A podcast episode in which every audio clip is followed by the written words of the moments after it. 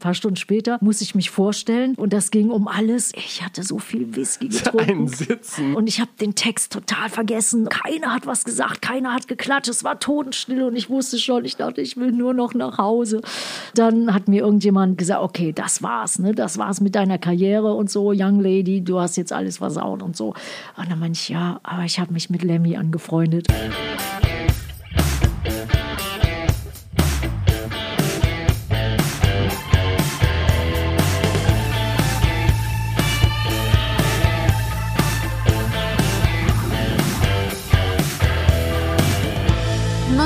Nomsen. Macht Laune. Nonstop Nomsen Folge 40. Servus und herzlich willkommen.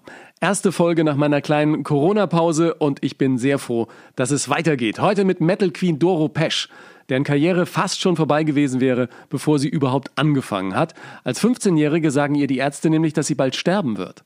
Doch Doro überlebt. Nach Monaten in Krankenhäusern, die eher an Knast erinnern, startet sie ihre Karriere. In den 80ern mischt sie mit ihrer Band Warlock die Metal-Szene auf, danach startet sie solo durch und ist bis heute quasi permanent erfolgreich auf Welttournee.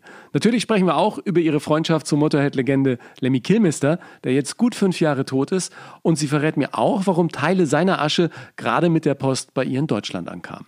Ein spannendes Gespräch, nicht nur für Metal-Fans. Dir viel Spaß mit uns. Grüß dich, Doro. Grüß dich, Ingo. Schön, dich wiederzusehen. Ja, ich, ich, ich freue mich auch, mich wieder bei der Arbeit zu sehen. Ich hab, mich hat jetzt wirklich Corona fast dahin gerafft. Der hat drei Wochen äh, Vollchaos und jetzt geht so ein bisschen besser über die letzte Woche, echt. Also hast noch so ein bisschen Augenränder, muss ich sagen. Ja. Ich habe schlecht geschlafen nacht. Aber du bist geimpft, oder schon? Ja, ja, letzte Woche und ähm, ja, die erste Impfung, auch mit BioNTech, bin ich auch so froh. Und ich wollte ja zuerst schon nach Amerika fliegen, weil da kann sich jetzt jeder impfen lassen. Aber ich bin schon mal froh, dass ich hier ja meine erste Impfung hatte. Du hast die erste bekommen, weil du in der Pflege aktiv bist, ne? Ja, ja, also ähm, ich habe äh, ja seit äh, seit ein paar Jahren pflege ich meine Mom und dann ja dann bin ich tagsüber mit meiner Mom zusammen mache da alles und dann nachts im Studio und das ist äh, also ist auch ein Fulltime Job. Wann schläfst du dann? Ja fast nie, fast nie. Aber ich habe mich dran gewöhnt und und ich muss sagen mein Vater, der lebt ja nicht mehr, aber meine Eltern, die haben alles für mich getan und jetzt bin ich einfach an der Reihe und das ist ganz selbstverständlich und wir verstehen uns auch gut und sie war immer, ach, sie war, sie hat sogar den Fanclub gemacht, hat alles für mich gemacht und jetzt, ja, jetzt, ähm, jetzt bin ich für sie da und ist aber ein bisschen schwierig, wenn wir zum Beispiel auf Tour sind oder Festivals spielen oder im Ausland sind, das ist dann, das ist dann sehr schwierig. Aber ich rufe zehnmal am Tag an und gucke, dass alles in Ordnung ist. Äh, 87 und ja, ist eigentlich noch ganz gut drauf, aber hat das Auto abgegeben. So vor einem Jahr mussten wir das Auto abgeben, weil ja, sie hat sich nicht mehr so sicher gefühlt und da leidet sie ganz doll drunter, dass man halt keine Unabhängigkeit mehr hat. Ne? Aber ich habe gesagt, Mama, ich fahre dich rum oder andere Leute fahren dich rum, gar kein Thema und dann machen wir das so und ja. Und sie ist Metal-Fan, ne? Bitte? Sie ist Metal-Fan. Ja, ja, natürlich. Sie kennt sich total gut aus. Wie ich angefangen habe, da, ja, so am Anfang haben meine Eltern jetzt nicht so ganz genau gewusst, was es soll und dann kam ein Song, der erste in Deutsch, der für immer. Und da haben sich dann die beiden so drin verliebt und dann, ja, und dann, ah, so. Und ja, also, weil meine Eltern, die sprechen halt kein Englisch. Und dann habe ich die irgendwann in so einen Englischkurs geschickt. Auch, und der Englischlehrer kam nach Hause. Und das war dann so schwer, da konnten die beiden dann nachts nicht schlafen, weil sie die Schularbeiten nicht gemacht haben, aber konnten dann so ein klein bisschen, so ein bisschen verstehen. Und, aber ja, sie ja, hat sich da irgendwie so, ist reingewachsen. Und dann habe ich auch immer meine neuesten Demos oder Ideen vorgespielt. Und ja, und dann irgendwann hat sie dann die ganzen Musikmagazine, ob es jetzt ähm, äh, äh, Rockhard oder Metal Hammer oder es gibt ja auch noch viele andere. Naja, und dann sagt es mir auch immer, du, irgendwie, ja, dein Kumpel ist wieder im Metal Hammer, der Lemmy und so. Und der ja leider nicht mehr. Über nicht Lemmy mehr müssen wir auch noch sprechen. Es ist jetzt äh, Ja. fünf Jahre her, dass er äh, gestorben ist. Ja, Aber und da kann ich dir was ganz Tolles erzählen, Ingo. Ja. was denn? Ach, ja, mach mal. da das machen wir- das machen ist gut, das später, machen wir, ja. machen wir später. Oh äh, weil äh, zunächst interessiert mich dein Alltag jetzt. Du sagst ja nachts im Studio und tagsüber äh, dich um Mama kümmern. Ja. Das heißt, du singst auch nachts, äh, wenn andere schlafen. Ja, ja, ich bin so sowieso so, so ein Nachtmensch. also ich kann nachts am besten singen, mich konzentrieren, habe die besten Ideen. Also es war eigentlich schon immer so. Und ja, ja, auch zum Beispiel, wenn wir auf Tour sind, so in, in Südamerika oder Spanien, ist ganz normal, dass man erst so um 12 Uhr anfängt, auf die Bühne zu gehen oder Festivals. Letztens haben wir in Spanien nach ein Maiden gespielt. Das war um zwei Uhr nachts angefangen. Also ja, das ist und, und dann ja und dann fühle ich mich auch irgendwie so. Da bin ich so, habe ich so meine Power Hour oder oder ein paar Power Hour. Jetzt das ist es kurz äh, vor der Mittagspause, als wir den Podcast aufgezeichnet haben. Also für uns ist es ja jetzt. Ähm, ja. Da, das ist so die Zeit, in der du langsam wach wirst. Ja, so ganz langsam. Ja. Also ich gehe immer ins Studio. Ich habe hier sogar ein Studio in der Nähe. Das ist in Solingen, ist das Rock City Studio. Wir haben da irgendwann mal angefangen, was aufzunehmen aufnehmen, wollten zuerst eigentlich unseren Schlagzeuger aufnehmen und es gibt ja gar nicht mehr so große Studios. Meistens ist ja so ein Computer und dann War's wird das, ja ne? alles ja, am Computer gemacht und ich wollte aber so richtig so echt Live-Atmosphäre. Ja, und dann haben wir ein tolles Studio gefunden. Es sieht auch ganz super aus. Ja, wie gesagt, das Rock City Studio und seitdem bin ich immer da und die Tontechniker sind super und da machen wir jetzt gerade eine äh, Live-Platte. Das ist die Triumph and Agony Live. Das war eines unserer erfolgreichsten Platten, da wo Oh ja und für immer drauf war. Ja, und das haben wir aufgenommen die letzten Jahre, weil das hatte Jubiläum. Ja, und jetzt haben wir halt alles da. Eine ganz neue Platte sind wir auch dran, aber es ist halt schwierig, weil die Jungs sind halt auf der ganzen Welt verteilt. Im Moment kann man ja nicht reisen. Wo leben deine Musiker jetzt alle? In Amerika, in Italien und in den Niederlanden. Ja. Und äh, wenn wir zum Beispiel spielen, wir haben auch ein paar Gigs gemacht oder Autokinoshows oder Strandkorb-Shows und dann, ja, manchmal ist es ganz schwer, dann kommen die nicht aus ihrem Land raus oder man muss hier in Quarantäne und das ist, und auch die ähm, Europäer dürfen im Moment gar nicht nach Amerika einreisen. Ich war, äh, das war eine Ausnahme, weil ich die grüne Karte habe. Und dann war ich auch da und da waren auch gar nicht so viele mit Maske und Abstand. Und ich dachte, ach du Hilfe. Hey, oh je, ja, ja. ja, du bist aber mittlerweile in Florida, ne? ne? Ja, mhm, mittlerweile. Ja. Habe aber immer noch eine kleine Bleibe in New York und mag New York doch immer noch lieber. Ja, aber, aber da ist es ja richtig krass gewesen, was ja, Corona angeht, ne? Krass, ja, richtig krass, ja, ja. Ja, in, in, in äh, Florida ja auch, aber da ist irgendwie, ich weiß nicht, die nehmen das, glaube ich, alle nicht so ernst. Also, da gab es ja Spring Break sogar, habe ich gelesen. Ja, ne? Ja, da dachte ich mir, geht's ja, noch, Freunde? Ja, ja, aber so junge Leute, ich weiß nicht, die haben da gefeiert. Also das war, erschreckend. Ne? Ich kann mich erinnern, es ist äh, ein gutes Jahr her, da warst du bei mir zu Gast zum Frühstück im Fernsehen noch. Ja.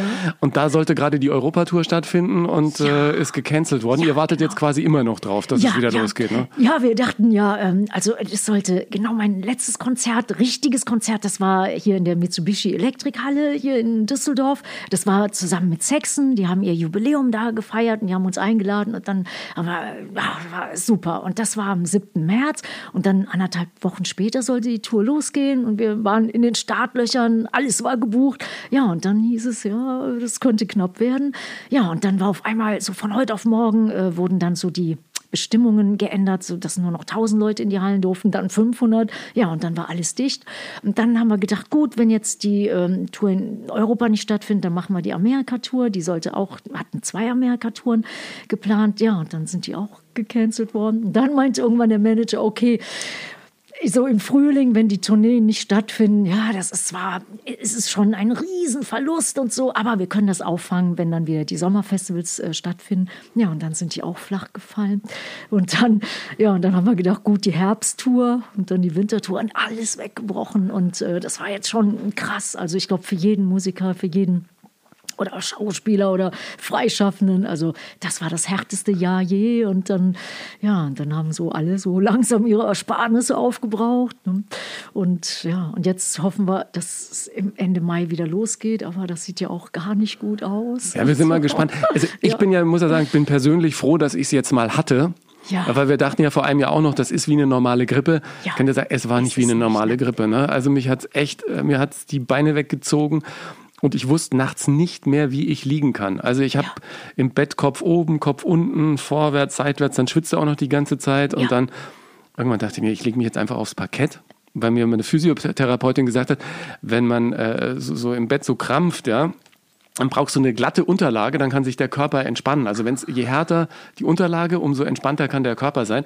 Und das hat dann da funktioniert. Ja, ja. ich habe dasselbe gehört von dem äh, ehemaligen Schlagzeuger von Motorhead, dem Mickey D, der spielt ja jetzt bei den Scorpions. Der hatte das auch ganz schlimm. Der hat das selber erzählt, dass er so für zwei Wochen auf dem Fußboden geschlafen hat. Und ich habe äh, nie gewusst, warum. Warum ja, ist es so? Das war äh, irre. Und dann bist du auch noch dauernd äh, verschwitzt und, und du hast keinen Appetit mehr. Ich habe eineinhalb Wochen bestimmt eineinhalb Wochen nichts gegessen. Echt? Weil der Körper so, so mit sich beschäftigt ist. Ja, weil du einfach, auch, du hast keinen Hunger mehr.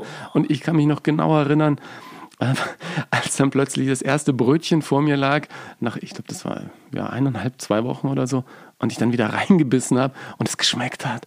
Boah, das, war, das war so ein Gefühl, weil ich habe ja auch immer Angst gehabt, dass ich den Geschmackssinn verliere. Ja, ja viele, ja.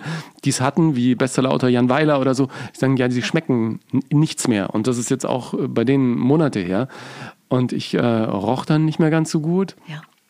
Und dann äh, schmeckt aber wieder was. Und das war irgendwie oh. echt mega. Und jetzt ähm, im Moment, ich hüstel manchmal noch und ja. ich merke draußen, wenn ich gehe und, und tief einatme, dass es manchmal noch schwierig wird.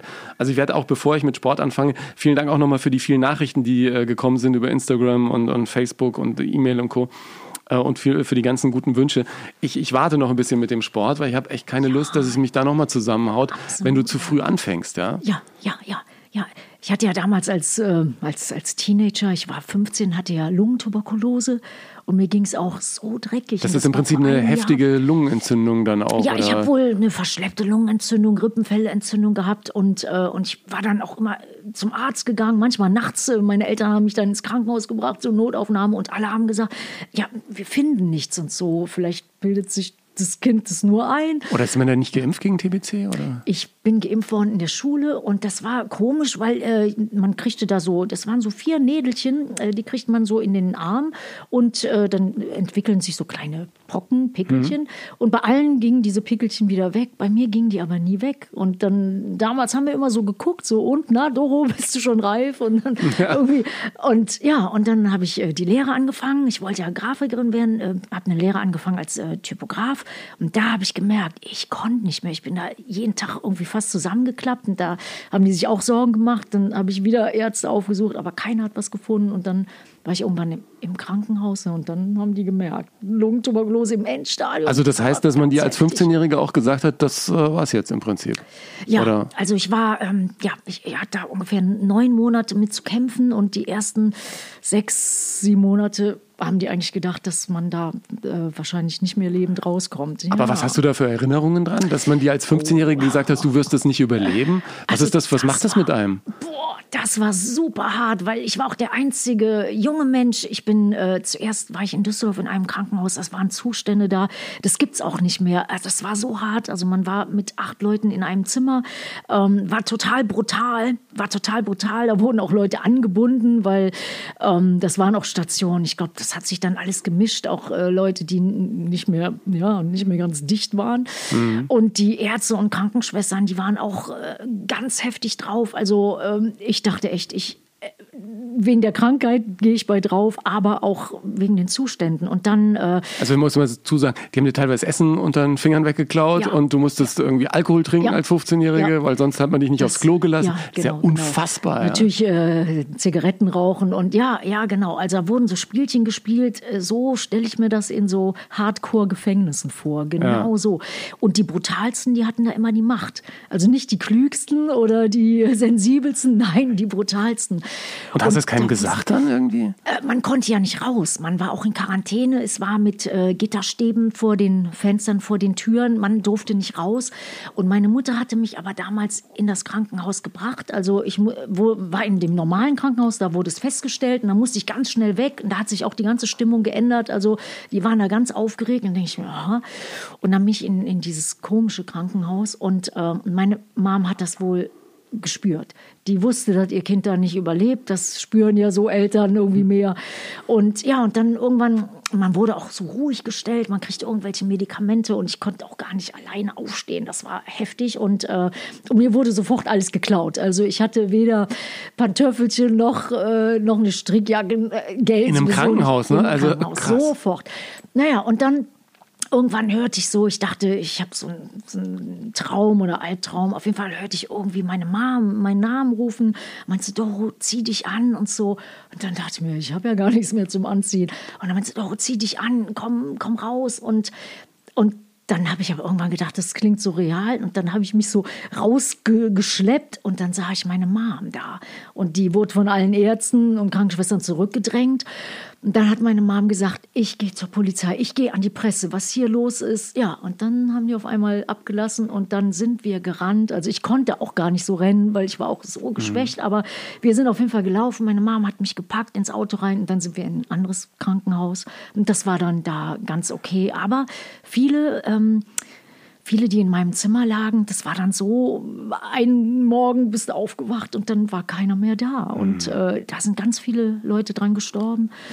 Und das war auch eigentlich eine Krankheit, die ja schon so ausgerottet war. Und ja. ich weiß auch nicht, wie ich das gekriegt habe und so. Aber ich war der einzige junge Mensch. Und dann haben die äh, mir Medikamente gegeben. Das war wahrscheinlich auch nicht legal, aber die haben auch gesagt, hier unterschreiben und wir probieren dann Medikamente aus. Und dann dachte ich mir, okay, ich mache alles mit, weil ich möchte ja überleben. Und ähm, ja, und dann habe ich dann irgendwann doch es geschafft, rauszukommen. Ja, Wahnsinn. Äh, ja. Ich frage mich die ganze Zeit, was das mit mir gemacht hätte, wenn man mir mit 15 erzählt hätte, ähm, du überlebst die nächsten Monate nicht. Und ja. dann kommt irgendwann der Zeitpunkt, wo es heißt, ja, jetzt geht's doch weiter mit dem jetzt Leben. Geht's weiter. Ich, ich konnte es gar nicht glauben. Ich konnte es gar nicht glauben. Und ähm, ja, also da habe ich auch wirklich angefangen zu beten und so und mich darauf zu konzentrieren, so auf, auf ja, dass man irgendwie positiv drauf bleibt, obwohl da alles auch echt heftig war und, und besonders wenn Leute, haben sich auch viele Leute umgebracht, auch aus Verzweiflung und, äh, und da waren so Dramen, also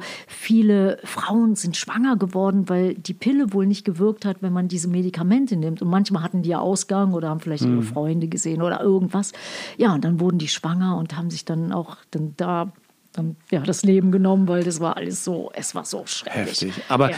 dann bist du da rausgekommen und hattest, äh, heute nennt man das ja Mindset, äh, ja. einen ganz anderen Gedanken im Kopf, oder? Du wolltest einfach leben und, und ja, das auch mit leben. vollen Zügen genießen. Ja, ja, weil viele hatten mich auch schon abgeschrieben und, und, und ja, und ich habe auch gehört, da gingen dann so Gerüchte rum, ja, die hat das gar nicht überlebt und so und ähm, ja, und dann wollte ich halt zeigen, ich, ich bin noch da und ich mache was und, und ja, und ich möchte Leute irgendwie, ja, Leuten was geben und so. Und wenn man so was Heftiges durchgemacht hat, dann hat man auch noch viel mehr Sensibilität, so wenn jemand anders irgendwie ein Problem hat oder wenn es ihm schlecht geht und so. Und dann habe ich auch fast keine Freunde mehr gehabt, nur noch ganz vereinzelte. Ja, und dann auf einmal, das war ganz kurz danach, so zwei Wochen später, da ähm, habe ich eine Band kennengelernt. Ähm, das war unsere erste Band Snakebite. Ja, und dann habe ich da sofort als Sängerin angeheuert und dann ging das bergauf. Und dann hatte ich viele Bands und dann kam diese Band Warlock, wo dann so. Der Rest ist richtig, Geschichte. Ja, was erfolgreich wurde und auch weltweit.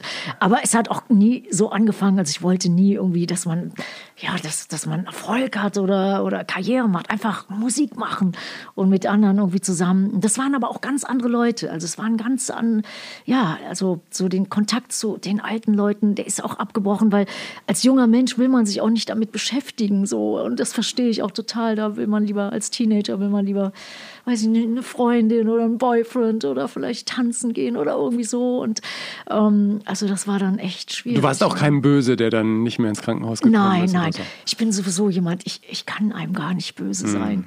Also irgendwie, ich habe immer für alles Verständnis und manche sagen, also jetzt muss er aber mal am Tisch hauen.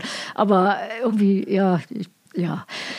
Ja, ist so, ist so. Du bist halt einfach ein, ein, ein lieber, ein netter Mensch im besten Sinne des Wortes. Die, diese Liebe zur Musik, die, die kam durch deinen Vater? Ja, ja. Also ich bin im LKW quasi aufgewachsen und, äh, und wir haben jeden Tag Musik gehört und mein Vater war ein, ein sehr guter ähm, Pianist, hat auch super gesungen und wir haben auch eigentlich immer zusammen Musik gemacht.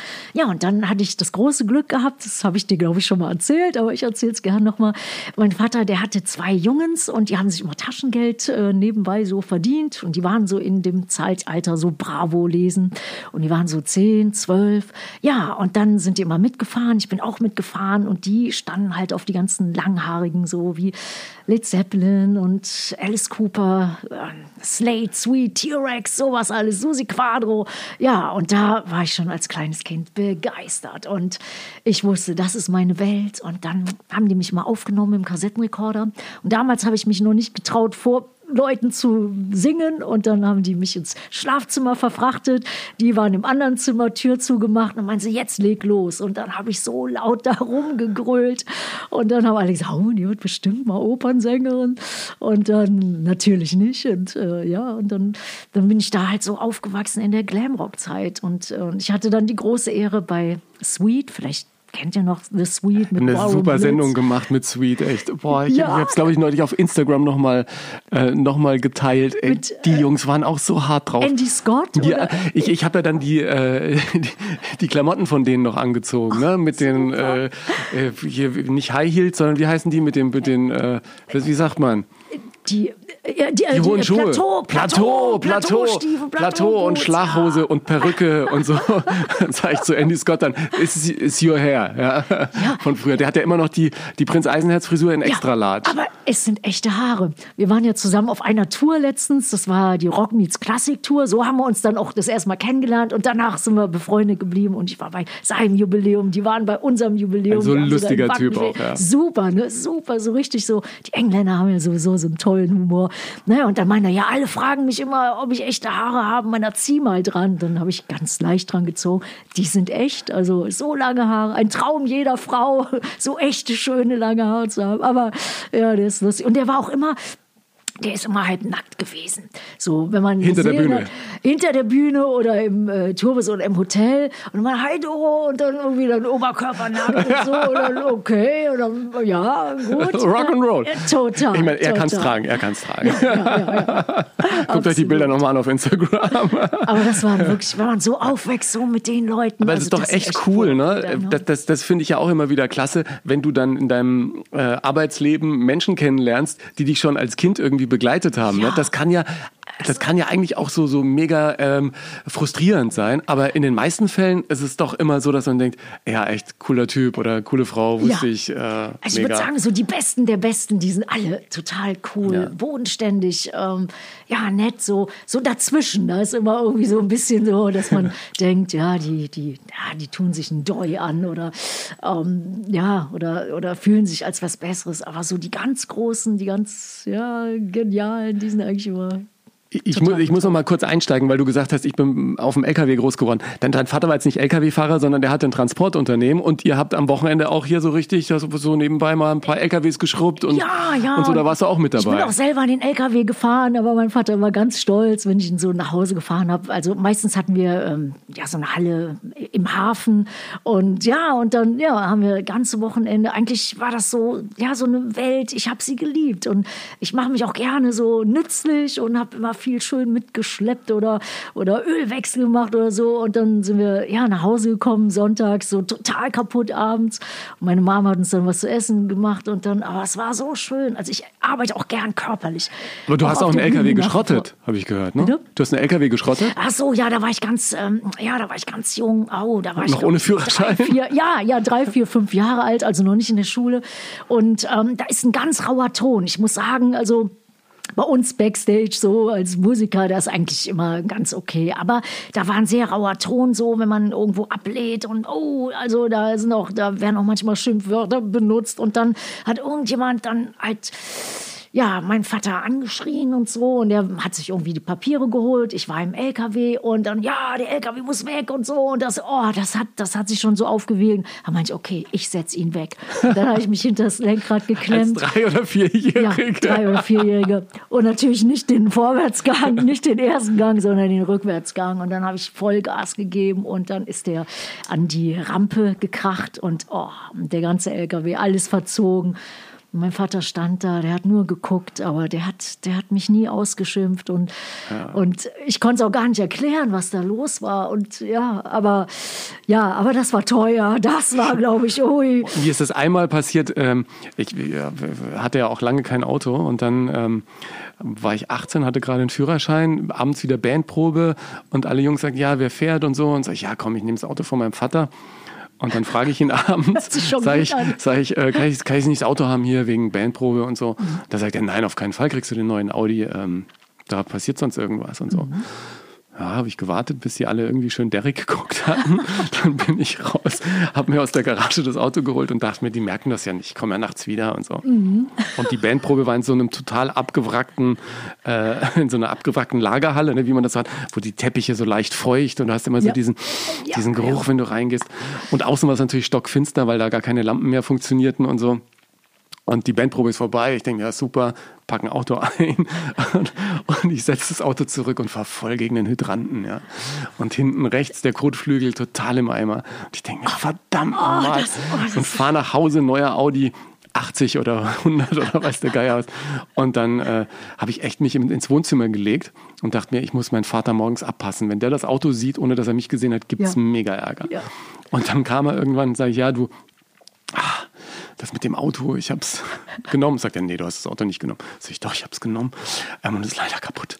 Und er so, das ist, du ver verarsch mich da. Also er dachte, ich verarsche ihn. Und dann sind wir rausgegangen. Und dann sagt er, ja, na gut, dann äh, lässt es halt jetzt reparieren. Äh, Und damit war die Sache erledigt. Und ich dachte, jetzt gibt's einen Riesenstunk. Ja. Aber der wusste, was es kostet wahrscheinlich. Das hat mich echt ein Vermögen gekostet. ja. Oh, ich glaube, ich habe das glaub ich. 500, 600 Euro hab's dann von einem Kumpel irgendwie äh, machen lassen, der nochmal jemanden kannte, der jemanden kannte. Ja, ja, so wie ja. das äh, früher so immer so ist. Aber das war mir echt eine Lehre. Sowas habe ich danach nicht mehr gemacht. ne, nee. Das, Ga- das ganz- war für die Band, für die Ja, anderen. genau, genau.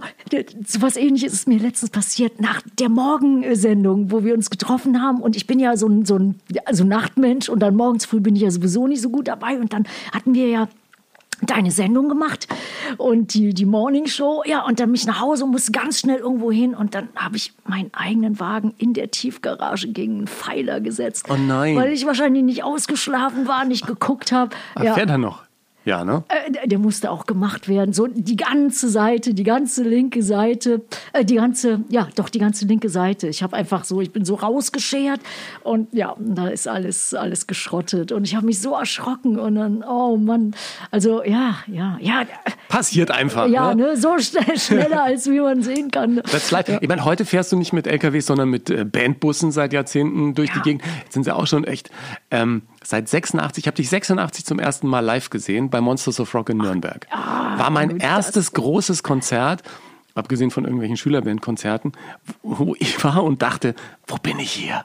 Das war da war so ich irgendwie Wahnsinn. Teenie und dachte mir, wir sind damals von Hannover runtergefahren zu meiner Oma nach Fürth und sind dann in Nürnberg aufs Zeppelinfeld gekommen. Ja. Und wir waren ja beide irgendwie total äh, Kinder, ja, im Prinzip. Und überall die großen Rocker. Und wir so, oh Gott, und dann am Eingang waren ja Berge von äh, irgendwie Whisky und Wodkaflaschen, die die Ja. damals aussortiert haben. Und dann, ah, dann haben Warlock gespielt. Ihr wart eine der ersten damals, Ja. weil das war ähm, im Prinzip eure erste Große, große Show. Show, ne? Ja. Bei Monsters of Rock. Ja, ja, ja. Und da waren so viele coole Bands dabei. Bon Jovi, Ronnie James Dio. War nicht auch Ozzy Osbourne? Nee. Äh, ja, Ozzy Osbourne war Headliner zusammen mit den Scorpions Genau, und und. Def Leppard. Das war das erste Mal, dass der Drummer nur mit einem Arm gespielt hat. Er hatte ja diesen schrecklichen Unfall gehabt. Bon Jovi und in Das war England auf jeden Fall Wahnsinn. Motorhead dabei. Ja. Äh, Da habe ich auch den Lemmy wieder gesehen. In äh, Deutschland war ähm, Michael Schenker dabei. Und, ja, Genau, MSG, Ja, ja. genau. Michael mit denen gehen wir jetzt auf Tour im Oktober in England. Krass, aber es scheint auch- echt, diese Metal-Welt ist wie so eine Jubiläums- Family, oder? Ja, total, total. Und, und man versteht sich auch, man unterstützt sich gegenseitig. Es ist, ähm, es, es ist wirklich echt, echt eine Familie. Ja. Also, Telefoniert ihr jetzt dann auch ab und zu mal mit Kollegen? Sagt, Ja. Mensch, wie ist es bei euch mit Corona in den USA? Könnt ihr auf Tour gehen? Was, was sagt die Welt da? ja, also schon, ja. Also wir, wir sind alle so in engem Kontakt. Meistens ist es natürlich so, wenn man so zusammenarbeitet oder zusammen eine Tour fährt.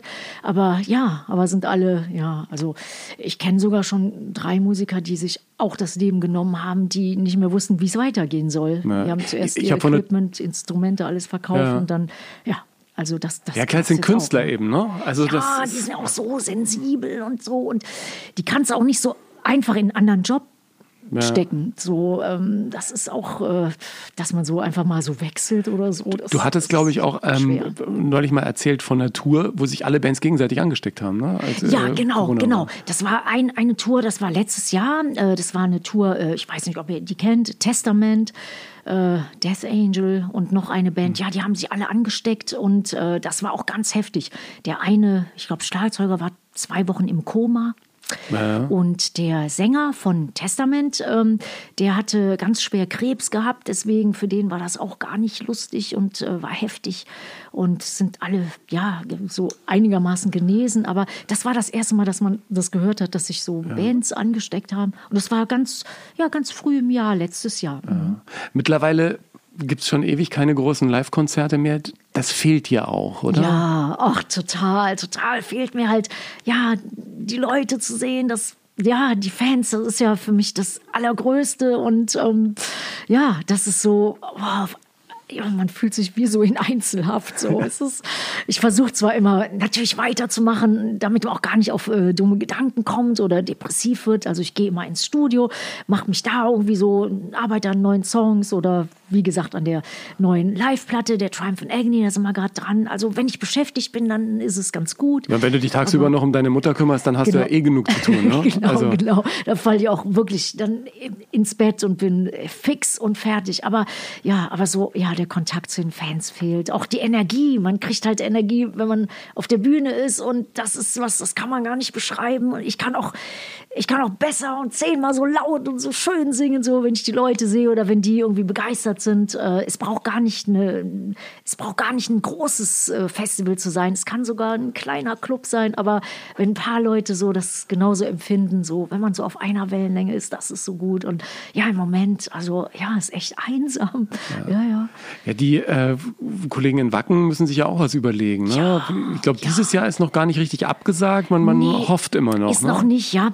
Und letztes Jahr haben wir das ja so gemacht, da äh, haben die so, das hieß äh, Wacken Worldwide, das war dann digital, dass ganz viele Bands aufgetreten sind wir haben so eine Autokinoshow gefilmt und das haben die dann gezeigt und dann konntest du es dann weltweit sehen. Ähm, ich glaube, es war auch sogar umsonst und ähm, ja, die haben sich auf jeden Fall Beine ausgerissen, damit irgendwas geht. Ja. Aber das wäre dann das zweite Mal, dass live nichts gehen würde, wenn es dann abgesagt werden würde. Hoffen natürlich alle, dass irgendwie noch was geht, aber ja, die Aussichten sind ja nicht so gut. Ne? Hey, wir, wir, klopfen dreimal auf Holz, weil ja. äh, gerade für Menschen wie dich ist es natürlich, du sagst, Energie kommt zurück, aber es ist natürlich auch für die Fans auf der ganzen Welt. Du bist ja im Prinzip seit 35 Jahren auf Welttournee, ne? Ja, genau, also, genau. Kann man, genau, kann man genau. ja wirklich so sagen. Ja. Doro ist gerade unterwegs. Ja. Doro ist gerade in Südamerika, ja. Russland etc. Äh, pp. Ist es für dich manchmal äh, so, wenn du dich daran erinnerst, wie es losging mit der Musik und wo du heute stehst, wie so im positiven Sinne im falschen Film, wo du sagst, boah, wie hat sich das eigentlich entwickelt? Ich kann in Ecuador genauso spielen äh, wie in St. Petersburg. Ja, ja. Ach, das hätte ich nie gedacht. Also damals war ja unser Proberaum unsere Welt. Es war in Düsseldorf, das heißt Ronsdorfer Straße. Da proben immer noch so ganz viele hundert Bands. Also wir hätten nie gedacht, dass wir überhaupt irgendwie eine Tour machen. Und dann war ja sofort die erste Tour. Ähm, wir hatten das dritte Album raus mit Warlock und dann hat der Manager angerufen, meinte, er wollte mit Judas Priest auf Tour gehen. Und Judas Priest, das war damals die größte Metalband, also ein Maiden und Judas Priest, so größer ging nicht. Und das war auch noch meine Lieblingsband. Ja, und da wusste man, boah, das ist das jetzt wird geht's jetzt los. ernst, ja, ja.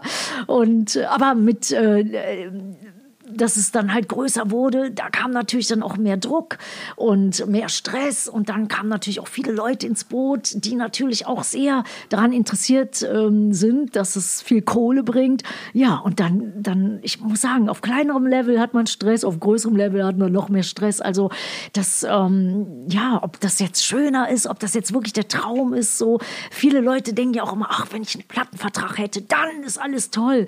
Dann, dann fängt erst der richtige Stress genau. an meistens auch so ein Knebelvertrag fürs Leben oder so. Also so hatten wir das Fall damals gehabt. Also das war, ja, das hat sich einfach so, ich glaube, natürlich entwickelt. Und ähm, ja, und wir haben viele Erfahrungen gemacht. Es gab viele Abenteuer. Also, dass wir alle lebendig noch rausgekommen sind, war, war super. Ich weiß Was wirklich einfach mal so ja. hart an der oh, Ja, ja, öfters, öfters, ja. Ich weiß noch einmal, da sollten wir einen Vertrag unterschreiben. Und das war in einer anderen Stadt. Und dann sind wir alle eingeladen worden. Also es war noch äh, zu Warlock-Zeiten.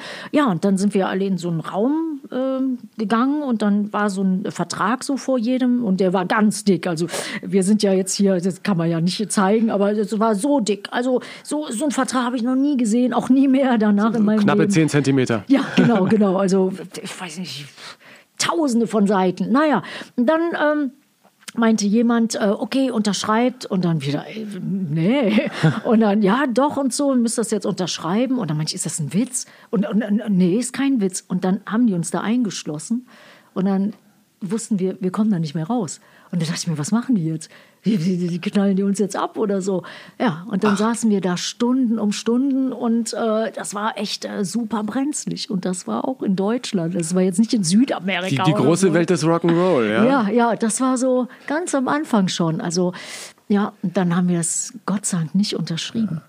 War das auch der Grund irgendwie, dass du nach New York gegangen bist und nach Amerika, um dich so ein bisschen rauszuziehen, weil es hier so turbulent wurde? Oder war das einfach ein Sehnsuchtsort? Ja, ja, also ich war schon immer äh, totaler Amerika-Fan, Freiheitsfan. Ich habe schon damals immer die, die Kultur geliebt von den ähm, Native Americans, also die Indianer. Das muss man ja heute alles ganz korrekt sagen. Auf jeden Fall, ja, oh, die, das ist auch so schön. Manchmal spielen wir da zum Beispiel in Arizona und dann kommen die ganzen Indianervölker an und ah, das, ist, ah, das ist so geil. Die haben irgendwie so eine tolle Mentalität, so, so feinfühlig und so erdverbunden und das hat mich immer so äh, begeistert. Ja, und dann war ich das erste Mal in Amerika, es war 86, 87. Wir wollten eigentlich einen neuen Manager haben, aber wir konnten damals alle gar nicht so gut Englisch, deswegen, wir haben dann auch jemanden gewählt, der war Schweizer, aber mit amerikanischem Pass. Deswegen konnte man sich gut unterhalten und der war noch äh, Psychologe und ja, und der hat mich dann auf, äh, ja, auf, auf, auf Mark und Nieren getestet, ob das überhaupt sich lohnt, dass er seine Energie und Zeit äh, reinsteckt und dann, ja, ja, und dann habe ich gesagt, ja, ich, ich mache alles, ich mache alles und meine, okay, dann, dann muss auch alles machen, was ich sage. Meinte, ja, sowieso, ich bin hier, ich will was werden in Amerika, die Band, alles und so. Wir wollen hier voll durchstarten. Man, ja, okay, gib das Rauchen auf. Und dann meinte ich, nein, nein. Das- so hab ich's nicht nein, gemeint. Nee. Und ich habe gesagt, ich mache alles, aber noch nicht Rauchen aufgeben. Und damals, wie ich Teenager war, jeder hat geraucht. Man musste rauchen. Rauchen war irgendwie ganz wichtig. Und dann meinte er, hier in Amerika raucht keiner mehr. Und dann meinte ich, ja, aber ich bin halt aus Europa und ja, und naja, und dann musste ich wirklich das Rauchen aufgeben. Viele, viele andere Sachen machen. Da wurde man echt, äh, ich hatte so einen Schleifer. Das war allerdings eine Frau, die hieß Bruce Reynolds. Und äh, ja, da musste ich jeden Tag um 7 Uhr da antanzen. Und dann hat die mich da, boah, also da gab's so Training, äh, Ausdauertraining. Und die hat mich da gequält und so. Und die Plattenfirma hatte das bezahlt. Ach, die haben also so gleich äh, investiert in dich. So, Ja, ja. Äh, Rauchen aufhören, weil Stimme Ja. besser wird, Ja. Body fit machen, damit Ja. äh, du noch mehr Gitarristen Ja. auf den Schultern tragen kannst. Man durfte auch nichts mehr essen, was man wollte. Also damals, ich kam halt hier, weißt du, ich bin im Ruhrpott aufgewachsen, also mit meinem Vater, wir haben meistens Ruhrpott äh, ausgeliefert mit dem LKW und dann halt die Band hier. Also es war sehr, ja, ich war hier doch sehr verwurzelt. Ja, und dann kam ich dahin und dann war alles anders und es war war hart und äh, ja, und dann durfte ich auch nicht mehr das essen, was ich essen wollte. Damals habe ich gerne Pommes gegessen. Also ich war die Einzige, der halt ein bisschen Geld hatte wegen meiner Lehre und dann habe ich für alle Pommes geholt, Cola. Ja, und dann ging es dann ab, ja, nur noch Salatblätter und so. Was? Und, dann habe ich mich heimlich, damals im Taxi konnte man noch irgendwie alles machen. Da waren immer so Trennscheiben in New York, also in Manhattan. Und dann habe ich mir was zu essen geholt, irgendwie, weiß ich nicht, beim Chinesen so. Und dann schnell so. im Auto Genau, und schnell im Auto so Kopf runter, damit mich niemand sieht. Dann noch schön Zigarettchen geraucht. Damals durfte es auch noch rauchen im Taxi. Also es waren, wie gesagt, die 80er Ja. Jahre. Und äh, ja, und dann ist das aber trotzdem aufgefallen, weil da wurden auch so Spione auf mich angesetzt und jeder musste dann reportieren. Denn das kann man sich ja heute gar nicht mehr vorstellen, oder? Nein, Heute braucht man nein. keine Spione mehr, gibt's Instagram. Ja, Ja, genau. Und irgendeiner macht ein Handybild oder so. Genau, kann die Plattenfirma gucken. Ne? Aber ich bin ja jetzt auch nicht mehr bei den Plattenfirmen. Es war damals ja ein dickes Geschäft und wenn, wenn, wenn eine Industrie mit viel Geld hantiert, dann sind natürlich auch viele Leute da, die dann auch da, da richtig drauf gucken. Und als ganz junger Mensch, also boah, das war hart. Ich dachte Eine auch, ich lehrreiche Zeit sicher auch dann, ne, am Ende des ich Tages. habe auch immer gedacht, heute sage ich dem Manager, ich halte es nicht mehr aus. Ich, ich, ich, ich, ich, ich breche ab, ich breche ab. Aber habe ich dann doch Gott sei Dank nicht gemacht. Und ähm, ja. ja, das war auch der Coach, die Bruce Reden, das war der Coach von Ruckel Welch, die Ah. Schauspielerin. Ja, ja. Und also ich glaube, jeder Ja, muss Die, hat- die hat im Prinzip die Aerobic-Videos gemacht. Ne? Ja, äh, ach so, war das nicht die Jane Fonda? Ich weiß Nee, die nicht, haben war- alle, welche- im auch Prinzip haben alle, ne? äh, ja, ja, genau, da wurde, ja, ja, und Und du bist dann auch hingezogen ne? nach New York. Ja, du hattest ja, äh, sofort. Du hattest zwei Häuser, die dir aber jeweils ein Hurricane genommen Ja, hat. Das sind doch auch. Schicksalsschläge, oder? Wenn die Ah, Hütte total. plötzlich weg Alles ist mit weg, allem was drin. Ja, ich habe ja Manhattan so geliebt und so, aber äh, dann, wie die World Trade Center at attackiert wurden, da hat man wirklich das Gefühl gehabt, boah, das ist da so gefährlich. Und dann bin ich rausgezogen nach Long Island, ähm, nach Long Beach. Das ist ungefähr ja, eine Stunde weg von Manhattan. Gerade genug Zeit, um das Make-up zu richten und so. Und äh, es hat mir sehr viel Spaß gemacht. Es war genau am Meer. Und ich wusste gar nicht, dass in New York das so schönes Meer ist, aber Long Beach, Long Island ist super. Ja, und dann bin ich dahin gezogen, damit alles sicherer ist. Und dann ist zweimal halt so ein Hurricane gekommen. Der Da erste denkt man sich doch jedes Hurricane Mal Irene, echt, äh, zweiter boah. Hurricane Sandy. Ja, ja, also ich habe letztens noch so ein paar Fotos gesehen. Also alles kaputt, alles weg. Und das, äh, wenn was feucht ist, dann fängt das ja alles sofort an zu schimmeln und so. Also ich muss dann alles Alle weg- Platten und- alle Platten, ja. Und besonders so Fotos oder Briefe, so von Leuten, die mir so viel bedeutet haben. Also zum Beispiel so hatte ich ganz viele äh, Sachen von Ronnie James Dio, der hat mir viele Sachen geschrieben und so, weil wir waren auch sehr gut befreundet und ja, und alles so, was einem so ja, gut und heilig war. Und Das jetzt war bist du in, in. Florida, da gibt es Ja. aber auch Hurricanes. Oder hast Ja, du dir ja, eine Ecke gesucht, wo es ja, äh, ja, ich wohne da in so einem Haus, das ist so richtig so mit Stein und Beton gebaut. Das gibt es ja in Amerika gar nicht so. Also zum Beispiel in Long Island, das ist alles so eher so, ja, es sieht so aus wie Pappmaché. So. Das sind so Häuser, die fliegen sofort weg. Also, und die Stromleitungen sind ja alle so über der. Erde. Ah, das wollen also, die jetzt ändern, ne? Die haben ja jetzt irgendwie ja, ganz viel Geld das in Infrastruktur auch, investiert. Sein. Also das ist so, so, auf der einen Seite ist ja Amerika so total fortschrittlich, was ich auch so total liebe, aber auf der anderen Seite sind die manchmal so weit zurück. Also ja, ja, und dann geht die Wasserversorgung nicht mehr, kein Strom mehr, hast du keine Heizung mehr. Also ja, und dann sitzt du da. Und, und ich konnte dann noch nicht mal mehr von äh, Long Island nach Manhattan fahren, weil die Zugverbindung war auch, äh, ähm, ja, ging nicht mehr. Und, und dann, ja, da musste echt gute Freunde haben. Aber die Amis sind auch sehr hilfsbereit und dann kann man schnell bei jemand anders unterkommen und so. Oder die helfen dir auch mit, das Haus wieder aufzubauen. Und, und dann haben wir das erste Mal das äh, Häuschen, also es ist ein Häuschen gewesen, wieder aufgebaut. Ja, und dann ein Tag, äh, ein Jahr später ist dasselbe wieder passiert. und Jetzt dann toi, toi, toi, dass in Florida ja, nicht ganz so viel passiert, ne? Ja, ja, wollen wir es hoffen. Ne? Ähm, wie, wie ist da deine äh, Verteilung? Wie, wie viele Monate bist du hier? Wie viel in Florida? Oder Kommt drauf wie, an, wo wir auf Tour sind, so, ne? Also, ähm, ja, meistens war ich ja immer auf Tour, deswegen habe ich da nie so nachgezählt und so. Und dann auch Platten machen. Die meisten Platten habe ich ja in Amerika gemacht. Und dann, jetzt bin ich halt, ja, schon eine ganze Weile hier, weil, weil ich halt auch wegen Mom und so, also meine Mom ist mir so wichtig. Und dann habe ich mir hier jetzt auch so, ja, mein Arbeitsfeld gesucht. Und wenn es dann wieder losgeht, Touren, ne? Ich wollte auch jetzt wieder rüber nach Amerika. Und, ähm, aber ja, erst wenn die zweite Impfung dann stattgefunden hat. Ja, ja, ja, ja. Was ich ja so cool finde, ich habe auf deinem Instagram-Channel ein Foto gesehen, da hast du äh, was gepostet von dein, einem deiner Storage Rooms. Ja. Du hast überall so Räume gemietet, wo du, wo du Kram drin hast, auf Ja. der ganzen Welt? Auf der ganzen Welt, auf der ganzen Welt, ja.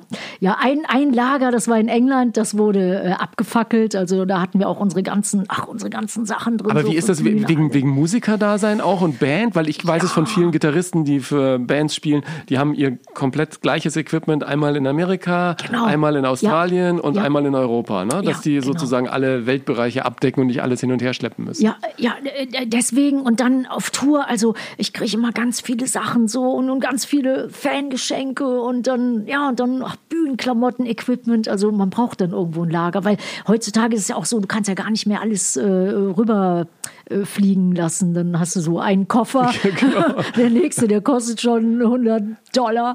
Und ja, und früher war es ja frei, früher bin ich auch manchmal echt mit 10, 15 Koffern angekommen, ja, ja, ja, das, das war Also wegen frei. dir haben die das irgendwann verändert, weißt du? Ja, wahrscheinlich, oh, wahrscheinlich, Doro fliegt wieder, jetzt kostet der Koffer extra, der zweite ja, kostet ja, extra. ja, ja. Oh Mann, ja, ja. Also nach einer Tour und nach einer richtig langen Tour, boah, das sammelt sich so viel an, so im Tourbus. Ich habe auch viel den Fans mitgegeben, dass die das in ihren Van oder in ihren Wohnungen verstauen. Also überall auf der ganzen Welt habe ich mich da ausgebreitet und ja, ja, ja, ja. Ja, und überall auf der Welt habe ich diese, ja, diese Storage Rooms und ich glaube, manche, ja, manche weiß weiß ich schon gar nicht mehr wo. Und, und, ja, so nochmal die Abrechnungen überprüfen. Aber was ich ja interessant finde, wenn man äh, so viele Jahrzehnte durch die ganze Welt unterwegs ist, hat man ja eigentlich auch auf der ganzen Welt Freunde, oder? Und ja, Bekannte. eigentlich ja, eigentlich ja, ja, ja.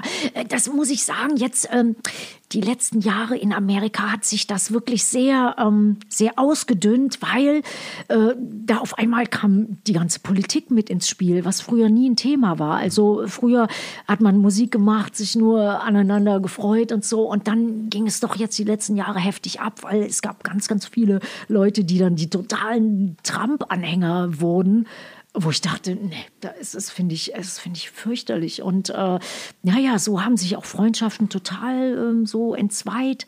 Und dann auf einmal fing dann riesen so Diskussionen an im Studio und du bist ja darauf angewiesen, dass die Atmosphäre gut ist, damit man gut Songs schreiben kann oder spielen kann, das alles, ja, gute Power hat, positive Power. Ja, und auf einmal wurde sich da total gestritten und so. Also die letzten äh, vier Jahre, das war heftig. Und dann habe ich auch gedacht, mit manchen, da möchte ich gar nichts mehr zu tun ja. haben. Und ja, also, ja, ist alles irgendwie, ja, die letzten Jahre hat sich doch viel verändert und dann, ja, kamen auch so Sachen so, so ja, bei Bands und Musikern, auch, auch viele Bands haben sich getrennt, weil der Wegen der politischen Diskussion? Ja, ja, ja. Ja, ja, ja, ja, ja, ja, ja, ja, das ist ja, weil das geht dann auch so, das ist dann auch nicht mehr, dass man seine Meinung sagen kann, das geht dann richtig zur Sache. Ja, ja, Gut, ja. dass das Lemmy nicht mehr erlebt hat, oder? Der hätte da mal ein Machtwort gesprochen. Ja, genau. Im Dezember genau, fünf Jahre her, dass er äh, gestorben ist. Ja. 70 gerade noch geworden und kurz nach seinem 70. Geburtstag. Wie hast du von seinem Tod erfahren? Ja, ich habe äh, ihn noch gesehen, so äh, ein paar Wochen vorher, zwei Wochen vorher, glaube ich, drei Wochen vorher. Und dann, äh, wir hatten gerade die Tour anfangen wollen. Wir haben noch geprobt. Und dann habe ich den Jungs gesagt, ich muss unbedingt zum Motorhead-Konzert. Das war auch in Düsseldorf. Der hat auch sehr gerne in Düsseldorf gespielt und hat auch immer seine Videos und alles da gemacht. Ja, und dann haben die Jungs gesagt, du, wir sind ja noch gar nicht fertig mit der Probe. Morgen fängt die Tour an. Und ich, ich muss, ich muss zum Motorhead-Konzert. Macht ihr das alleine? Klappt schon irgendwie. Ja, und dann habe ich ihn gesehen. Das war so ein paar Wochen Wochen. Und der sah ganz, ganz dünn aus und war auch gar nicht mehr so gut dabei. Also man merkte irgendwie, da ist alles im Argen. Und ich kenne ja Lemmy, da war öfters mal alles im Argen. Und dann habe ich auch einen Anruf gekriegt, so von seinen Freunden, haben gesagt, ey, du kannst mal eben kommen nach Berlin. Der hatte in Berlin mhm. seinen Arzt gehabt und so. Und dann ich, mich nach Berlin. Und dann hat er sich aber immer wieder aufgerappelt. Und ja, und dann das letzte Mal in Düsseldorf dachte ich mir schon, oh, das, das sieht böse aus. Ja, und dann habe ich ihm zum Geburtstag gratuliert und normalerweise haben wir uns immer SMS geschickt und er hat auch immer sofort zurückgeantwortet und so. Ja, und da kam keine Message zurück. Und dann denke ich mir, ja gut, der ist beschäftigt und so oder feiert. Ja, und dann, dann ja, ein paar Tage später ist er gestorben und ähm, mich zur Beerdigung rüber und der Manager hat mir gesagt, der, der, der hat mich sehr gemocht hm. und so. Ja, und dann habe ich, äh, das war vor anderthalb Wochen, habe ich äh, bei meiner Mom kam ein kleines Päckchen an aus L.A. und dann meinte sie, erwartest du was und so? Manch, nee, nee, eigentlich nicht. Und dann meinte sie, ja, und der Name, der Absender ist Shelly, Whiskey a Go-Go. Und dann meinte ich, ja, das ist der Club, wo wir immer gern spielen. Und dann habe ich es aufgemacht und dann war ein Brief drin, ganz, ganz feinfühliger Brief und eine Patrone äh, eingraviert mit Lemmy und so ein Schmuckstück und da ist Lemmys Asche drin. Oh nee. Ja, Teil von Lemmys Asche. Und da habe ich also. auch gedacht, boah, da bin ich bald zusammengebrochen. Ja. ja. Und dann äh, habe ich wohl so gehört, Lemmy hat wohl eine Liste gemacht an, äh, und hat wohl Leute draufgeschrieben, die ihm was bedeutet haben, Familie und Freunde. Und da gibt es so ein paar Leute, die diese Patrone bekommen Dass man das auch darf in Amerika, ne? Glaub, ja, in Amerika ja. darf man immer alles. ja, genau. Aber ja. Wie, wie, wie, muss man sich dann so eine Beerdigung vorstellen? Da waren ja eigentlich wahrscheinlich alle da, oder? Ja, waren alle da, haben alle ach, ganz, ach, wirklich geschluchzt. So. Also viele haben geweint. Also äh, der Gene Simmons war da von Kiss und ähm, der äh, ja, Lars Ulrich war da von Metallica, Ozzy Osbourne war da, also alle Leute, die man kennt. Und dann bin ich dahin gegangen, das war so eine Kapelle und dann wurde erstmal äh, Whisky ausgeschenkt davor. Ja, natürlich. natürlich, also ganz so im Lemmy-Style. Und ja, und dann, und dann ging es in die Kirche und dann haben viele, auch der David Grohl, der hat so eine Rede gehalten und von den Foo Fighters und also alle haben Leute haben viele Leute was gesagt. Slash war da, aber ich, ich wollte nichts sagen. Das hat mich so, das hat mich so mitgenommen. Das glaube ich. Ja, ihr kanntet euch jetzt auch so viele Jahre und Ja. habt so viele Konzerte Ja. auch miteinander gespielt. Hattest du am Anfang, als du ihn kennenlerntest, so ein bisschen Manschetten, wie man sagt? Wie er ja, wohl sein wird, weil er hat ja auch so dieses Bild in der Öffentlichkeit immer gegeben, so dieser ganz harte Raubein, ja. und Raubein und völlig egal, was ihr sagt, gib mir noch eine Flasche Whisky. Ja, ja, ach, eigentlich, eigentlich nicht, weil ich habe ihn das erste Mal kennengelernt. Das war in London und äh, es war in so einem Pub. Das war durch Zufall. Wir waren zusammen eingeladen auf so einer Fete. Das war so eine Fete von so einem Magazin. Das war Kerrang Magazin, war damals wahnsinnig wichtig in England oder weltweit. Und da sollte ich mich vorstellen und dann habe ich da ein paar Songs äh, so geprobt mit einer anderen Band. Ja, und dann bin ich in so einen Pub gegangen, so um so ein bisschen Zeit noch irgendwie, ja, so hatte noch ein bisschen Zeit. Und da habe ich Lemmy das erste Mal gesehen und er war so nett und hat mich sofort in den Arm genommen und meinte, hier, komm hier, jetzt trinken wir erstmal was. Und das war dann Whisky Cola, Whisky. Natürlich. haben schön Zigarettchen geraucht und haben die ganze Zeit gequatscht. Und ähm, ja, und er hatte echt so einen tollen Humor, also so einen ganz dunklen und wir haben gekichert. Ja, und ein paar Stunden später musste ich mich vorstellen und das ging um alles. Ja, und ich war, ich hatte so viel Whisky getrunken Einsitzen, ja? einsitzen und ich habe den Text total vergessen und die Band hat mich angeguckt und dann habe ich mich einfach aufs Drampodest gesetzt und habe so lange gewartet, bis die Jungs fertig waren. Die haben das dann instrumental gespielt. Ja, und dann bin ich runtergekommen. Es war so eine kleine Bühne, Treppen runtergekommen. Keiner hat was gesagt, keiner hat geklatscht. Es war totenstill und ich wusste schon, ich dachte, ich will nur noch nach Hause. Ja, und dann hat mir irgendjemand ähm, so die Wacht am Rhein geblasen, wie man hier zu sagen pflegt, und hat gesagt, okay, das war's, ne? Das war's mit deiner Karriere und so, Young Lady, du hast jetzt alles versaut und so. Und dann meinte ich, ja, aber ich habe mich mit Lemmy angefreundet. Und dann stand Lemmy da und hat sich kaputt gelacht, hat gegrinst und dann haben alle Lemmy angeguckt. Und wussten, Ja. was Sache war. Ja, wussten, was Sache war. Und dann haben sie mir vergeben. Haben gesagt, ach komm, wir geben dem kleinen Mädchen doch eine Chance. Und jeder wollte ja immer befreundet sein mit Lemmy. Lemmy war damals schon ein Typ, man hat ihn so geliebt, auch weil er irgendwie so rau Das war dann auch die unkonventionell war. 80er-Zeit, Ja, ne? waren die 80er, Weil- war glaube ich 84 oder so. Also 85 war ich ja in Hannover Mhm. und wir hatten, ähm, da kam ich dann auch mit Musik in Berührung, erste Platte gekauft, Scorpions Worldwide Live und Gary Moore, Run for Cover und solche ja, Sachen. Ne? schön, ja. Und äh, war ja Rockhauptstadt damals mit den Scorpions. Ja. Und dann waren zwei Jungs, die waren ein bisschen älter, die waren damals, ich war ja irgendwie 13, 14, die waren 17, 18, die sind nach London gefahren, weil wir auch im, wir hatten dann auch immer in so Schulfreizeiten, wir hörten immer diesen Urschrei von Lemmy, ne, auf der, äh, zum Aufwachen haben wir immer, und die sind nach London gefahren und haben bei Lemmy zu Hause geklingelt. Und der hat die reingelassen und die, haben, die waren bei Lemmy im Haus und haben mit dem Whisky getrunken und sich mit dem unterhalten und kamen zurück und haben dann die Geschichten immer erzählt und sagten, das war Wahnsinn bei dem, was da alles hängt und der ist total nett und äh, Ja, ja. wir haben Whisky getrunken und so. Ich dachte, das ging in den 80ern noch. Heutzutage Ja. kannst du nicht mehr einfach zu einem Superstar fahren und klingeln. Nee, das, das stimmt. Und das, was du erzählst, bei mir sind die Leute aus England gekommen. Die haben dann geklingelt und ich habe, ähm, ich hatte so oben so eine kleine Wohnung. Meine Eltern haben unten gewohnt. Es war so ein ganz normales Mietshaus. Ja, und dann haben die geklingelt, so Fans. Und dann, dann habe ich die bei mir übernachten lassen und hatte meistens noch irgendwie eine Freundin dabei. Das war die Danja. Und dann meinte ich, ey, du Danja, komm, ey, ich will da auch nicht alleine pennen. Ja, und dann haben wir den am Boden schlafen lassen, wir im Bett. Und dann hat er die ganzen, den ganzen Nacht hat er geguckt, die Augen waren ganz groß, hat sich immer umgeguckt, hat uns angeguckt und ja, und das weiß ich noch, der hieß Dave und dann irgendwann ist der Dave auch zu meinen Eltern ähm, äh, wieder, weiß ich nicht, wieder dahin gekommen, ist, ist auf jeden Fall wieder aus London auch gekommen und dann wussten meine Eltern nicht, was sie mit dem machen sollten. Dann haben sie meine beste Freundin, die Danja, angerufen und haben gesagt, Danja, kann der bei dir übernachten? Ist Der wieder Dave ist Fan. da. Ja, also das war damals, ja, Fans sind einfach so, haben geklingelt irgendwo und bei uns sind auch viele Leute, sind da manchmal ausgerissen, so, so Teenager, so 12, 13, haben die Bravo gelesen. Ja, und dann haben die da bei meinen Eltern gegenüber, war so ein Acker, haben die da am Acker ge gecampt und da wurden die, wurden die gesucht von der Polizei und meine Eltern mussten dann mitsuchen. Also es war, war herrlich. Und Ja, ich war ja früher war- meistens nicht da, aber das war, also, das war gang und Früher war vieles einfacher. Wir haben dann, Ja. Ähm, Kumpel und ich, äh, der, der Kumpel hatte eine Fotokamera und wir haben uns dann selber so Presseausweise gebastelt und sind dann immer zu Konzerten gegangen. Das war dann in Monat, sind wir immer nach München gefahren und haben dann äh, Backstage-Pässe bekommen und hinter der Bühne Interviews gemacht mit äh, Rockmusikern. Aber die ist natürlich nirgendwo veröffentlicht worden. Aber für uns war es immer toll, so einmal hinter der Bühne. Und, Total.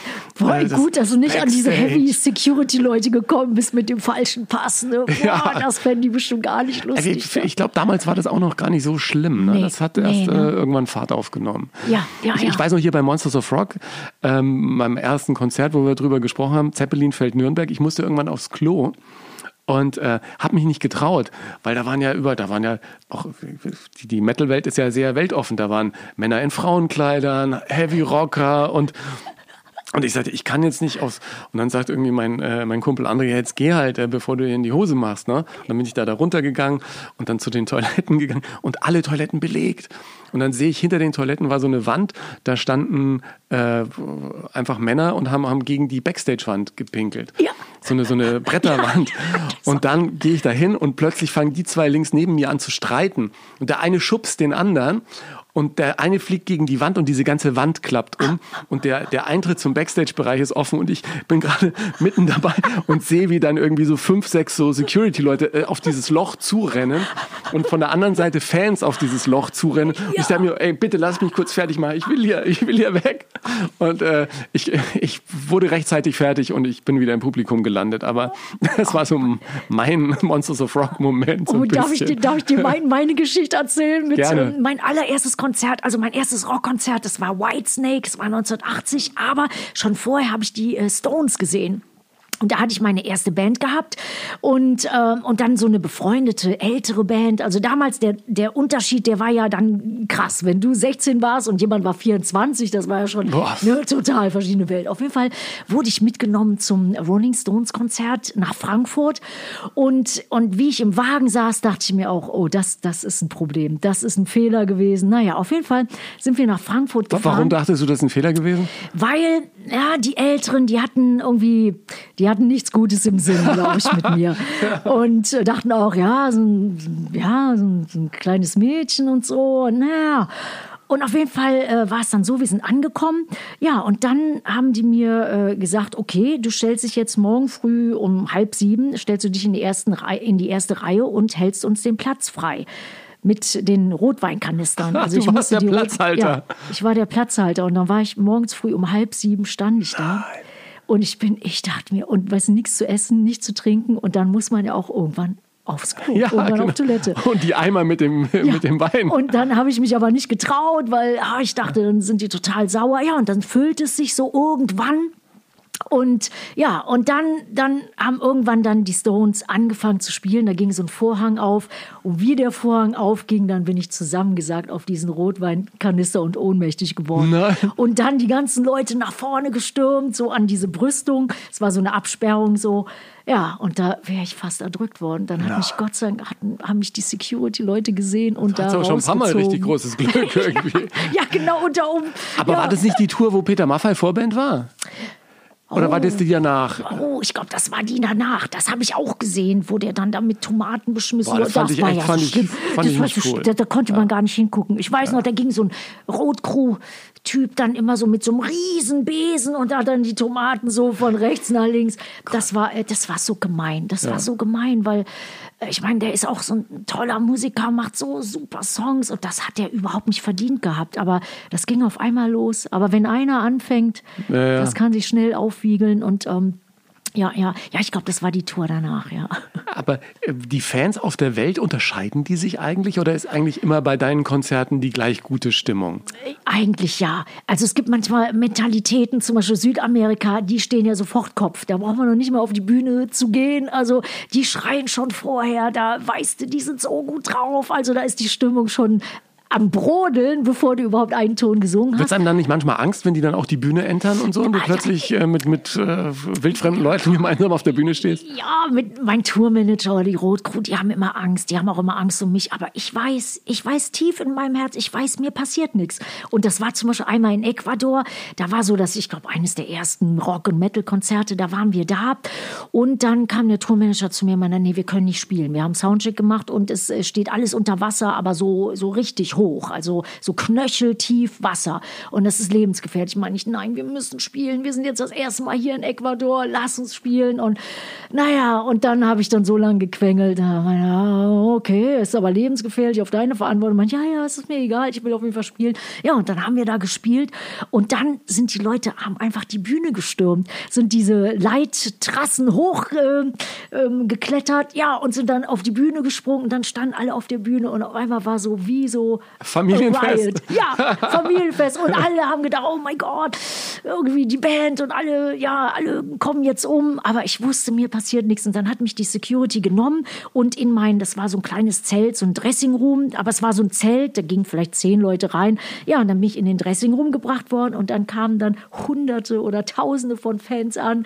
Ja, und dann stand ich da und alle haben so ein bisschen angefasst, die ganzen Haare ausgerissen, weil jeder wollte noch so ein Mitbringsel haben.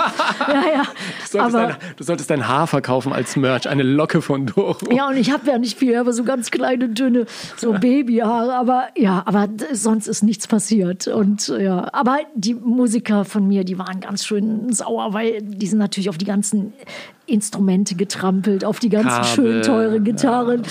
so im Eifer des Gefechts und so. Das ja. war dann, ja, da war ein bisschen stressig. Ja, ich habe gesagt, komm, die haben sich so gefreut. Und also, ich habe noch nie Angst gehabt bei, bei Fans. Es ging immer, ging immer gut. Irgendwie hat man das Gefühl, man ist da wie so, ja, das ist so mit ganz viel göttlicher Energie und da ist ganz viel Liebe und natürlich Passion und Leidenschaft. Also ja, vielleicht geht da mal eine Gitarre zu Bruch, gut, aber sonst ist es irgendwie, das ist so pure Liebe, sowas so. Mal gucken, ja. wann sich Dave aus England wieder meldet. Ja. so. ja. Aber, aber sag mal, die, für die private Liebe bleibt da kaum Zeit, oder? Oh ja, kaum, kaum, kaum. Also, und mit der Band anfangen darf man sowieso nicht, ne? Weiß nee, ich ja auch. Genau, hatte ich auch schon mal gesagt. Also ganz früher war ich anders drauf. So, das war ja auch mehr so ein Hobby und dann, ach, dann hatten wir immer so andere Freundschaften gebildet und so. Und dann, ja, das, das war so ein bisschen Zeltlagermäßig. Und, und das war auch total schön. Und ja, wir haben ja auch oft nackt geprobt, so in der ersten Band. Ja. Nackt ja, geprobt? Ja. Einfach aus äh, Freiheitsgründen. Aus, ja, wir, es war ja so die 80er und ähm, wahrscheinlich hat man das irgendwie in alten Hippie-Filmen gesehen. Das war in meiner ersten Band. Das war nicht mit Warlock, aber es war mit Snakebite. Ja, und dann irgendjemand kam auf die Idee, ey, wollen wir uns einfach, wollen wir mal nackt proben? Und da habe ich gesagt, oh boah, das haben wir noch nie gemacht. Ey, super Idee. Ja, und haben uns alle nackt ausgezogen und haben dann da, äh, ja, haben da rumgerockt und das war so es war so ein tolles Gefühl. Es war so super. Es war so super für jeden. Also für den Gitarristen, für den Drama. Also ich glaube, ja. glaub, das kannst du aber auch nur machen, wenn du eine Band hast mit einer Sängerin. Weil wenn, wenn ich in meiner Rockband sitze, wir, wir proben jetzt mal nackt. Und ich ja. habe gesagt, ja, genau, auf Wiedersehen. Auf Wiedersehen. Du kannst ja eine neue Band suchen.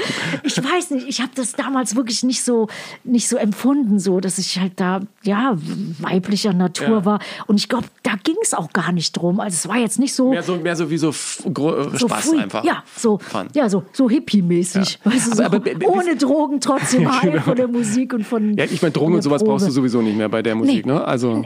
Nee, genau. Habe ich auch nie genommen, war ich auch nie. Wahrscheinlich weil ich dir eben erzählt habe, wo ich so krank ja. war. Also da, da, da weiß man, dass die Gesundheit ist das höchste Gut. Da, gut, da fängt man erst gar nicht an, so Quatsch ja. zu machen und so. Aber bist du manchmal traurig, dass du keine Familie hast oder ein Kind Ach, oder sowas? Nee. Nicht, nee, weil, also ich habe wirklich gute Freunde und das weltweit, das erfüllt mich voll. Und dann natürlich die Fans, dafür lebe ich. Das ist so für mich das, das Ein und Alles. Und jetzt gibt es eine neue Sache, das heißt Patreon. Das machen viele, viele Musiker. Und ähm, weil es auch eine gute Möglichkeit ist, eben im Zuge ja. von keinen Konzerten äh, trotzdem genau. irgendwas zu machen, was für die Fans ist und ja. Kontakt halten. Und Kontakt halten. Und das ist halt so auf ganz äh, persönlicher Natur. Also es gibt da, es ist ungefähr, man kann es so beschreiben wie ein Fanclub und man, äh, man muss dafür was bezahlen. Man kann aber sich das Level aussuchen. Es ist von ganz kleinem Minna bis über was mehr. Und wenn du was mehr äh, haben willst, dann kriegst du da aber auch so einen super Gegenwert. Also vielleicht spezielle T-Shirts oder spezielle Platten Platten oder. Ich meine, die T-Shirts von der letzten Europatour, die müssten ja auch mittlerweile schon äh, Sammlerwert haben, oder? Nachdem ja, die Tour nicht stattfand. Ja, ja, ja, da sind so viele Tourdaten drauf. Oh Gott, so, wenn man da guckt, dann denkt man, oh, das gibt's doch gar nicht. Und ja, ja, da sind auch viele Leute heiß drauf gewesen, weil es halt so ein Sammlerstück. Ja. Was jetzt kommt, ist ein neues Sammlerstück. Du, du bist seit, was viele gar nicht wissen, du hast eine eigene ist eine eigene Plattenfirma? Ja, es ist ne? eine eigene Plattenfirma, es ist Macht ein ihr Vinyls? äh, Label. Ja, macht Vinyl und ach, Kassetten, äh, CDs, alles. Ähm, ja, äh, auch ähm, Blu-ray oder DVDs, alles. Wenn ich mir Also- da das Cover anschaue von der Love Me in Black, äh, denke ich mir, ja, das ist ja wirklich schon ein Stück äh, Musikgeschichte, ja. Und Ja. jetzt nochmal neu als Vinyl in komplett ja. weiß. Ja, in komplett weiß, auch Doppelvinyl und die Love Me in Black, die war meine Lieblingsplatte und die kam halt nie als Vinyl raus. Ich glaube, es gibt so Bootlegs in Russland, da habe ich mal was gesehen, aber sonst offiziell gibt's das nicht. Und dann, ja, dann habe ich äh, versucht, mir ja die Rechte, also wir haben da mit das war damals die Wea und dann habe ich gesagt, ich würde so gerne Vinyl rausbringen. Ja, und dann haben die irgendwann gesagt, ja gut, also man muss sich dann einigen und so. Ne? Es ist äh, nichts ist umsonst, alles hat seinen Preis, das habe ich auch gemerkt. Aber kommt Leben. Ende Aber des okay. Monats raus und du hast auch zu Hause noch 30. Plattenspieler April. und so? Ja, ich habe sogar mir wieder einen neuen Plattenspieler geholt und wir haben sogar vor, weil wir gerade da dran sind, die Triumph and Agony live zu machen und das ist halt so ein schönes Cover gewesen, da kommt dann auch ein Triumph and Agony Plattenspieler, also für die richtigen Fans, so Ach, für die cool. Die Hard Fans. Also es ist so eine Plattenfirma, ja für ja für die eingefleischten Fans, so so die halt alles haben wollen und besonders so so schöne so schöne wertvolle Sachen so Ja. und ja ja Aber da musst du auch schon ein bisschen Geschäftsfrau sein, ne? Ah, ja, ja, das ist so jetzt nicht so meine Welt, aber man muss schon gucken, ja, man muss schon gucken und ähm, ja, und ich bin da auch reingewachsen, weil ganz am Anfang haben wir auch so und so über den Tisch ziehen lassen und so, also, oh man, das äh, hätte ich auch nicht gedacht, weil wir dachten immer, alle sind einem so gut gesonnen und alle sind deine Freunde, gerade die im Musikgeschäft dabei sind, aber äh, es ist natürlich auch ein Geschäft, deswegen, also ich habe da viel Sachen gelernt, ja, the hard way gelernt, aber ja, aber mit der Plattenfirma, also ja, das, äh, jetzt kann ich so viele Sachen machen, die man mit einer ganz großen Plattenfirma nicht machen könnte weil sich das für die nicht rechnen würde, aber halt so Liebhabersachen. Und ich bin halt jemand, so, weißt du, so lieber klein und fein. Und äh, ja, und es gibt ganz viele Vinyl-Liebhaber. Also, Ja, kommt Ende des Monats raus, auch ähm, mit einem äh, Remix. Also es Ja, ist, also du bist da auch so ein Edition, bisschen. ja, wie, ja. wie viele äh, Exemplare gibt's dann als Limited Edition? Oh, wir haben, glaube ich, schon nachpressen müssen. Also zuerst haben wir mit 1000 angefangen, aber es gibt dann schon, glaube ich, 2000 und so. Und dann, ja, ist natürlich jetzt ähm, hart zu sagen, weil ja die ganzen Plattengeschäfte ja noch zu sind, wegen dem ganzen Lockdown-Gedöns. Und mal gucken, wann das auch alles wieder normal wird. Aber ja, aber die Leute kaufen sich das auch im Internet oder Amazon Ja, oder klar. so. Und ähm, deswegen, aber wir haben schon nachgepresst und ja, und ja, es gibt viele Sammler und denen das auch heilig ist. Und das finde ich so schön. Und ja, ist halt nicht dasselbe, eine CD oder mit Spotify, ja, klar, machen ja ganz, ganz viele Leute, aber es gibt dann noch so, so Leute, die so, ja, so Liebhaber sind. So. Also die kommt bei mir ins Regal und ich habe ja früher auch die ersten Platten, die man sich gekauft hat, die hat man ja eine Woche lang jeden Tag von vorne bis hinten ein, zweimal gehört. Ja, Ne? oder Monate, ne? Ja. Monate, Jahre. Ja, bei, bei mir auch. Also ich weiß noch, wie ich Pink Floyd Wish You Were Here hatte. Das habe ich immer mit meiner Freundin Angie zusammen gehört und wir sind ohne Drogen high geworden. Wir haben die Platte angemacht, alles abgedunkelt, Jalousien runter und es war bei ihren Eltern. Ja, und die Platte angemacht und uns einfach in die Sessel gesetzt, Augen zu. Coole war, wenn dann Eltern gekommen sind. Was macht ihr denn da? Ja, was macht ihr denn? Platten hören. Platten Ja, hören. Haben, die, haben die ja auch äh, irgendwann mal gemacht. Jetzt hoffe ich, dass ihr wirklich ganz bald wieder auf die Bühnen könnt und äh, sicher schöne Konzerte spielen könnt Ja. und schöne Turnieren. Wir drücken, backen Oh, die ja. Daumen und viel Erfolg äh, für Love Me in Black war ja als Album schon Erfolg jetzt in der neuen äh. Vinyl-Version. Ja, auch der Song, äh, das ist ja auch der Titelsong Love Me in Black, das war auch ein Riesenhit. Den spiele ich auch bei jedem Konzert. Der wird geliebt von den Fans. Also Ja, du musst ja nach 35 Jahren da mal aufpassen, dass man überhaupt die Konzerte nicht bis ins Endlose dehnt, Ja, wenn du alle äh, Hits spielen musst. Ne? Das, Ja, das ja. geht ja rein da frage ich nicht. auch immer die Fans, was die hören möchten oder nochmal hören möchten. Also so alleine. Ja, jetzt haben wir 20 Alben gemacht. Das letzte war ja auch ein Doppelalbum. Das Forever Boys, Forever United waren dann 25 Songs drauf. Also wenn man die Setliste erstellt und wenn man zum Beispiel nur anderthalb Stunden Zeit hat oder wenn man zum Beispiel am Festival ist, manchmal nur eine Stunde, das ist so schwer, die schönsten Songs auszuwählen. Und, aber ja, aber meistens ja, zusammen mit den Fans. Da wollen wir hoffen, das. dass bald wieder diese schweren Aufgaben auf dich zukommen. Ja. Doro, ich sage ganz herzlichen Dank für den Besuch. Ich Bleib gesund dir. und äh, komm gut durch diese äh, hoffentlich letzte Corona-Phase. Ja, genau. Und allen Leuten da draußen, ja, ja, Power on, keep on rocking, alles, alles Gute. Und ja, und Ingo, vielen Dank, dass du mich in deiner Sendung hattest. Ich danke dir. Doro Pesch, auf ihrer Webpage findest du die aktuellen Doro-Tourdaten permanent im Zuge von Corona aktualisiert. Und natürlich gibt es da auch die neue Vinylversion von Love Me in Black. Auch die aktuelle Dreierbox Rare Diamonds zeigt eindrucksvoll, was Doro stimmlich zu bieten hat. Verlinke ich dir alles in den Show Notes. Wenn du Lust hast, neben Doros Karriere auch in die Karrieren anderer Stars abzutauchen und dich von ihren Erfolgsgeschichten inspirieren zu lassen, schau gerne in mein Buch Erfolgsmenschen rein. Eine kleine Leseprobe gibt's auf ingo-nomsen.de. Dem Podcast hilft's, wenn du ihn auch mit deiner Community teilst und auf Apple Podcasts eine positive Sternebewertung hinterlässt. Das erhöht die Sichtbarkeit. Dank dir dafür. Ich bin wie immer gespannt auf dein Feedback zur Folge. Poste deine Gedanken gern unter den Beiträgen auf Instagram oder Facebook. Dank dir fürs Zuhören heute und bis zum nächsten Mal bei Nonstop Nomsen.